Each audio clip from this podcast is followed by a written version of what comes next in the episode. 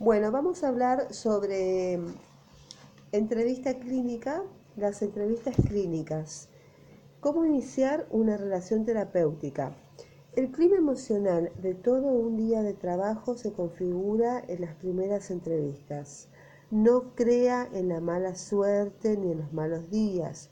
Observe de manera selectiva las cosas buenas que le ofrece este día de hoy y verá cómo poco a poco una mala, su mala suerte desaparece. ¿Está agobiado o está agobiado para poderse lamentar de que está agobiado? Déjese de dar lástima y concéntrese en lo que hace, en cada paso de lo que hace. Debemos aprender a vivir cada instante en su plenitud. Usted solo tiene una primera oportunidad para crear una buena impresión. Pero a los pacientes debemos darles una segunda oportunidad. Haga un esfuerzo para visualizarlos de manera positiva. ¿Se deja usted llevar por sus eh, prontos? ¿Es usted más bien rencoroso? ¿Hay personas que le caen bien o mal de manera casi automática? ¿Usted tiene un estilo emocional reactivo le conviene analizar en qué consiste un estilo emocional proactivo. La ley del eco emocional recibirá de sus pacientes por lo que usted da en la consulta y si da sonrisas, recibirá sonrisas. Si da hostilidad, recibirá hostilidad. Establezca controles de seguridad, sobre todo para detectar el cansancio físico o estados de desconcentración. Aprenda a detectar sus emociones escuchando su propio paralenguaje. No sobrevalore una mala entrada de un paciente. La entrevista es muy plástica. Puede que al final el paciente se despida de usted enormemente agradecido o agradecida. ¿Se va cargando a medida que avanza la consulta? De forma periódica tenemos que reaprender a disfrutar visitando. También, de forma periódica, tenemos que reaprender hábitos complejos, en especial el hábito de ser paciente. Estamos de manera permanente en un equilibrio inestable de nuestra pereza, incluso pereza de tener paciencia. Muchas emociones tienen una inercia, se convierten en hábitos.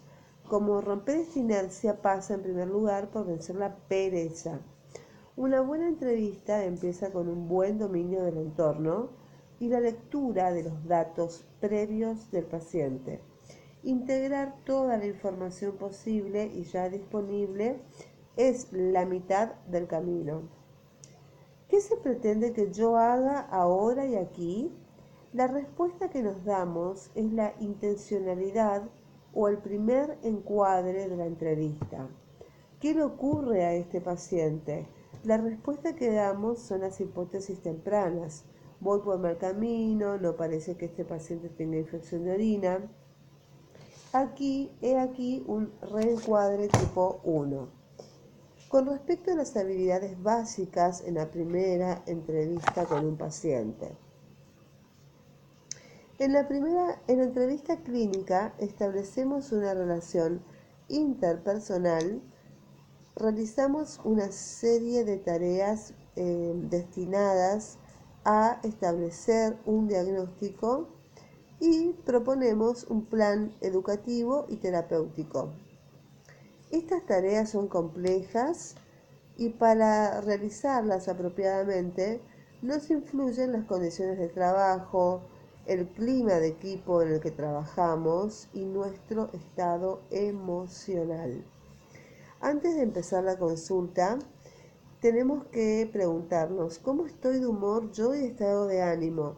¿Estoy despejada, atenta o más bien eh, adormilada y confusa? Estas son preguntas clave antes de empezar a visitar.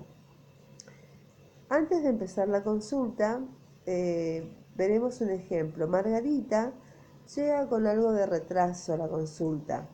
A las 7 de la mañana su hijo de 4 años estaba a 38 grados centígrados de fiebre y ha tenido que despertar a su madre para poderlo llevar a su casa, no sin antes darle un antitérmico y un antibiótico.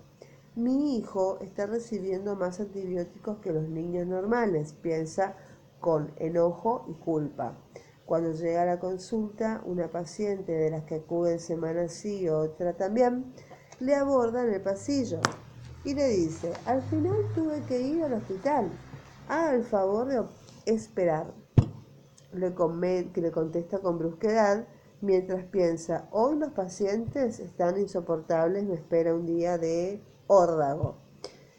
Bueno, en este cuadro ejemplificamos profecías de autocumplimiento. Por ejemplo, estoy mal, hoy va a ser un día horrible, hoy va a salir todo mal.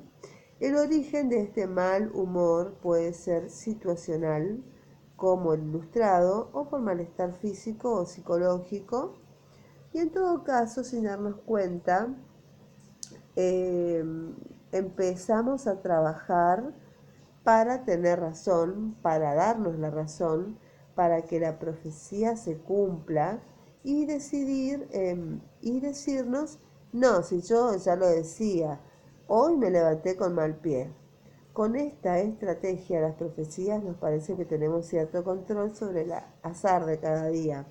Vaya jugarreta del pensamiento mágico. Pero es inevitable, no lo crea. Observemos de nuevo el cuadro 1.1 que leímos de Margarita. En la posición A eh, vemos a un profesional, vamos a una que es el círculo de los malos días. La posición A, el estado de ánimo. Eh, vaya día de perros. La cognición es me siento agobiada y me duele la espalda. La relación interpersonal dice vaya paciente pesado. ¿Y qué ocurre? El círculo vicioso. Los pacientes confirman a la doctora que son pesados y la doctora cada vez se irrita más. La posición B. Estado de ánimo. Vaya día de perros. La cognición me siento agobiada. La relación interpersonal es la relación es buena, hay bromas que parten de los pacientes. Y lo que ocurre es que uno de los pacientes invierte la secuencia y la doctora puede sintonizarse en lo mejor de sí misma. En la posición C, menudo día me espera.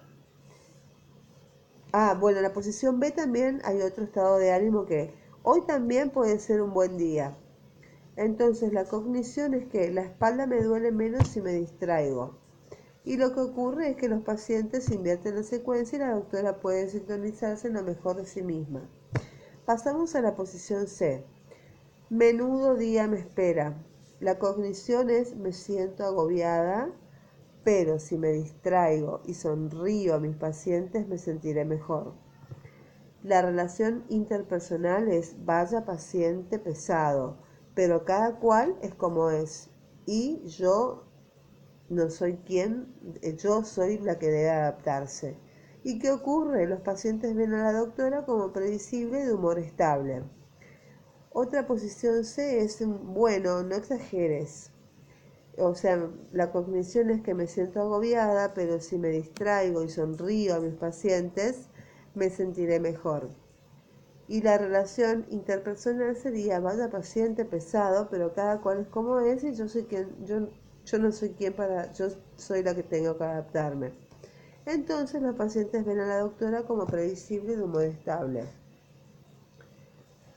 Muy bien, al observar esta figura en la posición A, vemos a un profesional incapaz de rechazar su mal humor y su profecía de autocumplimiento.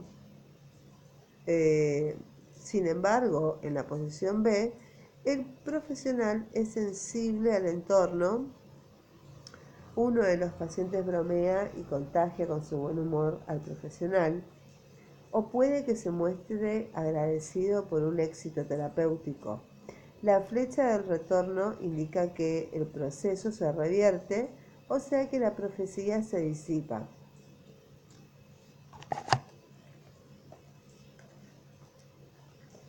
Ahora examinemos la posición C. En la posición C hubo mucho más interesante. Margarita se percata de que estoy de un humor de perros. He dado a mi hijo un antibiótico que tal vez no lo necesita, solo por mi conveniencia, y encima he partido a la mañana por mi pobre a mi pobre madre. Sin embargo, recapacita. Bueno, hice lo único que podía hacer. Elegí el mal menor pues de lo contrario tenía que coger la baja y dejar a mis pacientes colgados. Ahora lo que debo intentar es que mi tensión no repercuta en mi tarea. Para ello se propone de manera consciente sonreír a sus pacientes. ¿Qué pretende con ello? En primer lugar, recibir un eco emocional favorable que reforzará un clima positivo. Si estamos serios, vamos a percibir seriedad. Si sonreímos, vamos a recibir cordialidad, que es la ley del eco emocional. Recibimos por lo que damos.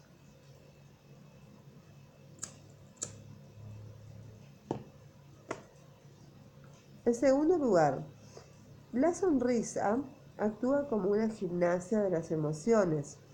Nos desentumece y flexibiliza el arco emocional nuestra capacidad para transitar de manera más fluida por diferentes sentimientos sin quedarnos en la parte negativa del arco emocional. Las consecuencias prácticas A. Antes de iniciar la consulta, pregúntese, ¿cómo estoy yo de humor? ¿Y cómo estoy de atención? En ocasiones, pequeños impactos emocionales tienen un efecto exagerado sobre nuestro humor y dan al traste con una jornada de trabajo. No se lo permita, cuídese un poco. B. Haga un esfuerzo para visualizar a sus pacientes de manera positiva. No son sus enemigos, son personas que tienen afecto. Tampoco son pesados. Busca que ustedes les alivien algún tipo de sufrimiento y están ahí porque confían en usted. C. Monitorice su rendimiento con algunos marcadores objetivos. Por ejemplo, si escribe a mano, el tipo de letra que hace va a delatar su estado de concentración. Normalmente, cuando estamos muy cansados, la caligrafía empeora. Hay menos regularidad en el trazo, el cansancio también nos lleva a suspirar, los ojos y manos experimentan leves temblores, puede que debamos disimular un bostezo. Aprenda a detectar estos signos objetivos y si los detecta, aplique las normas de control de seguridad que se comentan en el cuadro 1.2. Vamos al cuadro 1.2.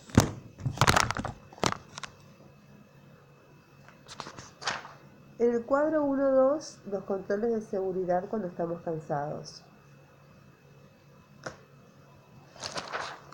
Bernardo se da cuenta por su escritura de que está cansado. En estas ocasiones tiene varios trucos para evitar errores. En primer lugar, y antes de que entre el paciente a la consulta, lee con atención la lista de problemas y el resumen de la historia clínica si está actualizado y apunta a aspectos pendientes, por ejemplo, pedir una analítica, un laboratorio analítico, hacer preventivas, etc., directamente en el curso clínico.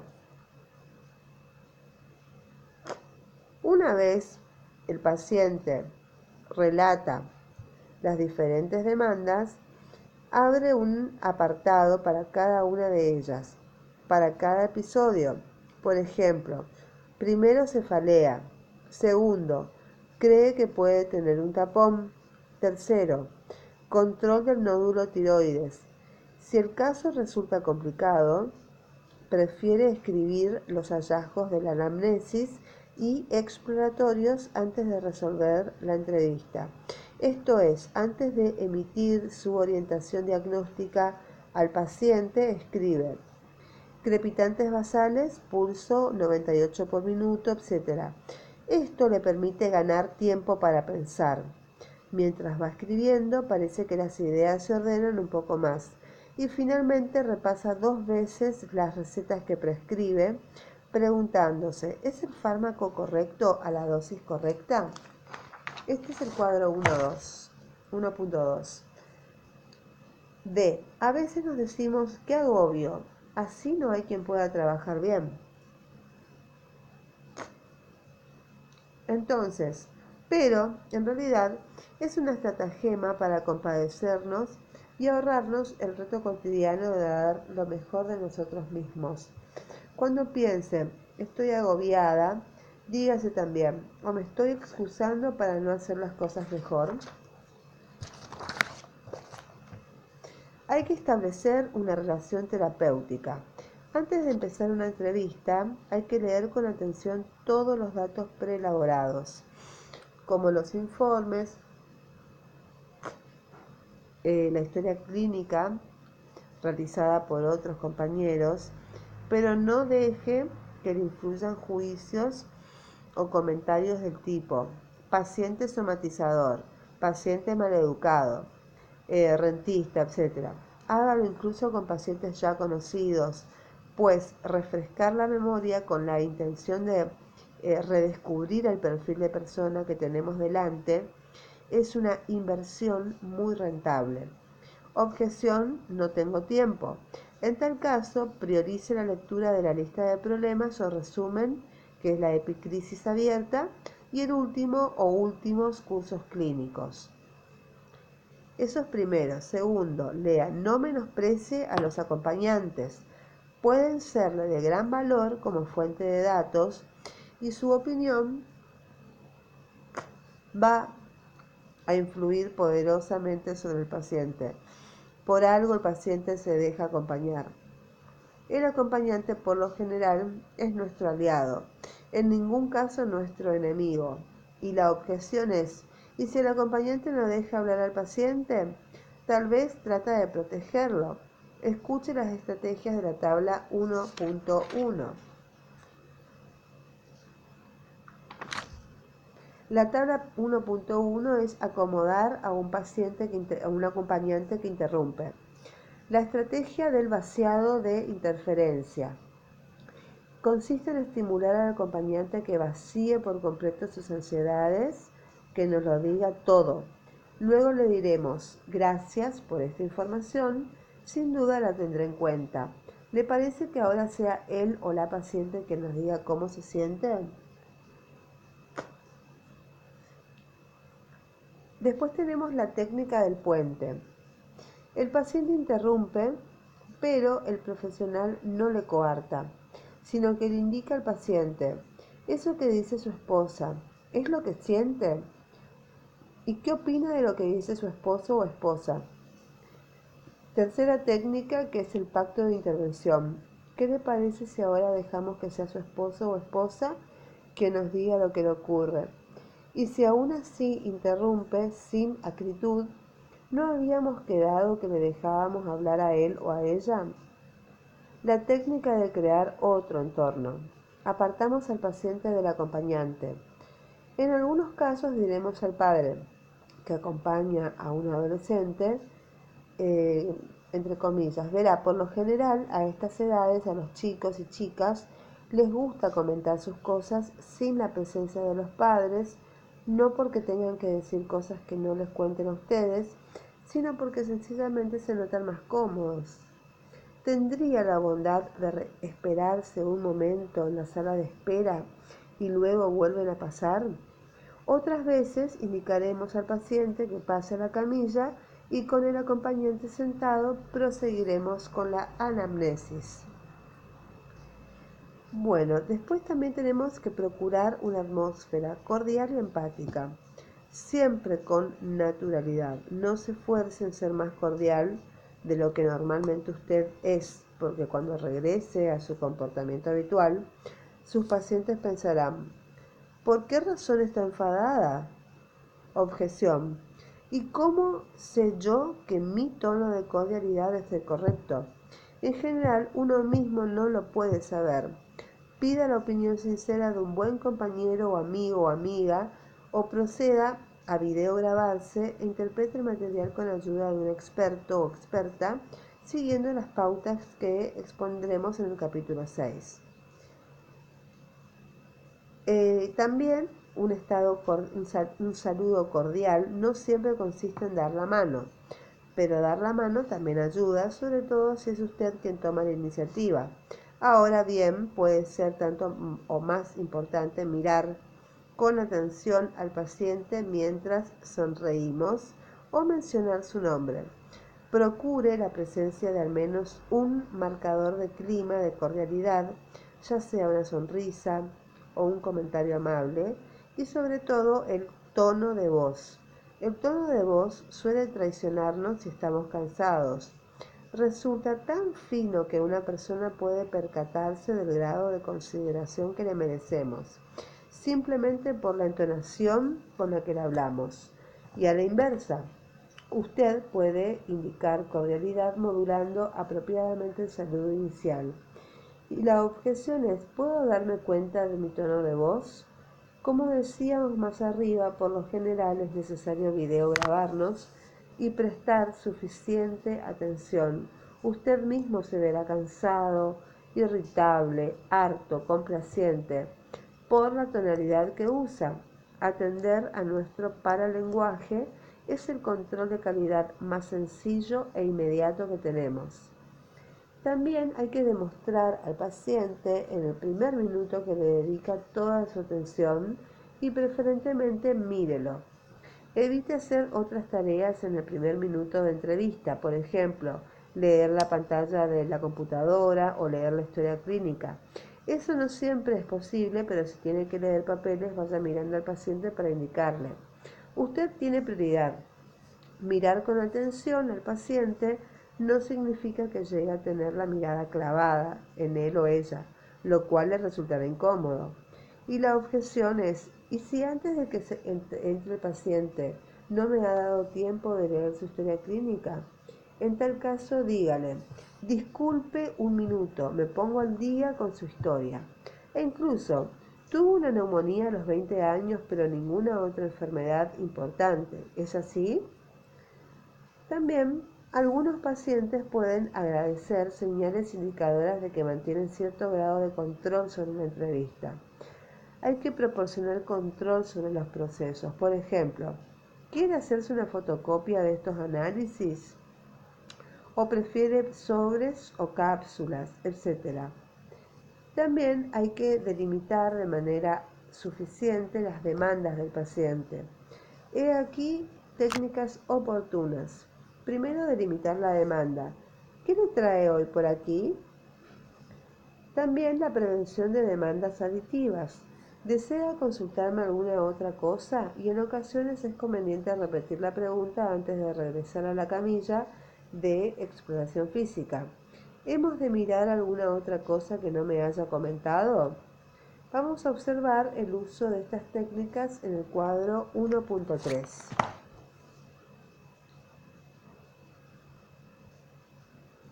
El cuadro 1.3 es la prevención de demandas aditivas. Como remedios conoce bien a sus pacientes, eh, sabe cuáles van al grano y cuáles alargan la consulta con un rosario de quejas. Para estas últimas personas no duda en mantener un diálogo de este tipo. La entrevistadora le pregunta, ¿qué le trae por aquí? La paciente, el azúcar, como siempre, no hay quien me la ponga bien. Entrevistadora, ¿alguna cosa más? Paciente, la espalda, ya sabe usted, lo que no me dio no me hace nada. La entrevistadora, haciendo prevención nuevamente de las demandas aditivas, ¿alguna cosa más? Y en este punto algunos pacientes puede que digan con una sonrisa, ¿le parece poco? Y otros añadirán algún motivo más. Y finalmente también habrá quien se pondrá a pensar para encontrar algo más. La destreza de remedios consiste precisamente en reconocer si él o la paciente llevaba de verdad algo más para consultar y si no concluirá con rapidez. La entrevistadora, haciendo un sumario de demandas y ordenando los contenidos de la entrevista, dice, pues si lo entiendo bien, hoy viene para el control del azúcar y la espalda. Empecemos por el azúcar. Un ejemplo práctico, la prevención de demandas aditivas. Puede observar a continuación cómo el profesional hace prevención de demandas aditivas e interroga sobre problemas previos. Todo eso en el poco espacio de tiempo de que disponemos. En efecto, porque toca estos problemas no significa que deba tratarlos o solventarlos en esta visita. Tareas al inicio de una entrevista. La tarea realizada. Un saludo cordial. En este punto de la entrevista es crucial mirar atentamente al paciente y sonreírle y por consiguiente debe haberse familiarizado con unos momentos antes con la historia clínica. Delimitar el motivo de consulta. No tenga miedo a que el paciente le exprese todo lo que lleva en su agenda porque va a hacerlo de todas maneras. Si usted se avanza, tiene la ventaja de dirigir el proceso. Hay que ver la figura 1.2. La figura 1.2 es que el paciente expresa una o varios motivos de consulta. Hay otras demandas cuando dice que sí, conózcalas. ¿Quería consultarme alguna otra cosa? Bueno, y cuando si nos contesta que hay otras demandas, no hay otras demandas, hay que establecer sus propios objetivos. Por ejemplo, por el aspecto del paciente puede tener un síndrome metabólico y debo mirarlo. En base a esto, negociar cómo utilizar el tiempo disponible. Un ejemplo de negociación es que el paciente dice, yo quisiera que me mirara eso del dolor de espalda y me mandara al especialista. El médico dice, veo que es un tema que le preocupa, como es importante, ¿qué le parece si lo examinamos con más tiempo? Pero me va a tomar hora para... El paciente dice, ¿me lo puede mirar ahora? Y el médico dice, por desgracia, hemos agotado el tiempo que teníamos, pero tiene usted toda la razón de que debemos mirarlo bien me va a dar más tiempo a la hora para tal día o tal fecha. Eh, después, clarificar las expectativas poco realistas. Un ejemplo de clarificación es, ojalá tuviéramos más tiempo. Lo que sí podremos abordar bien es el tema de la diabetes. Un ejemplo es negociando la visita de seguimiento. Voy a darle una visita de 20 minutos para la próxima semana. ¿Cree que con este tiempo podemos examinar su problema? ¿No? Por desgracia es el único hueco que tengo. Si no tenemos que demorarlo para dentro de 15 días, ¿cómo lo prefiere usted? Esa es la figura 1.2 que es delimitar los motivos de consulta.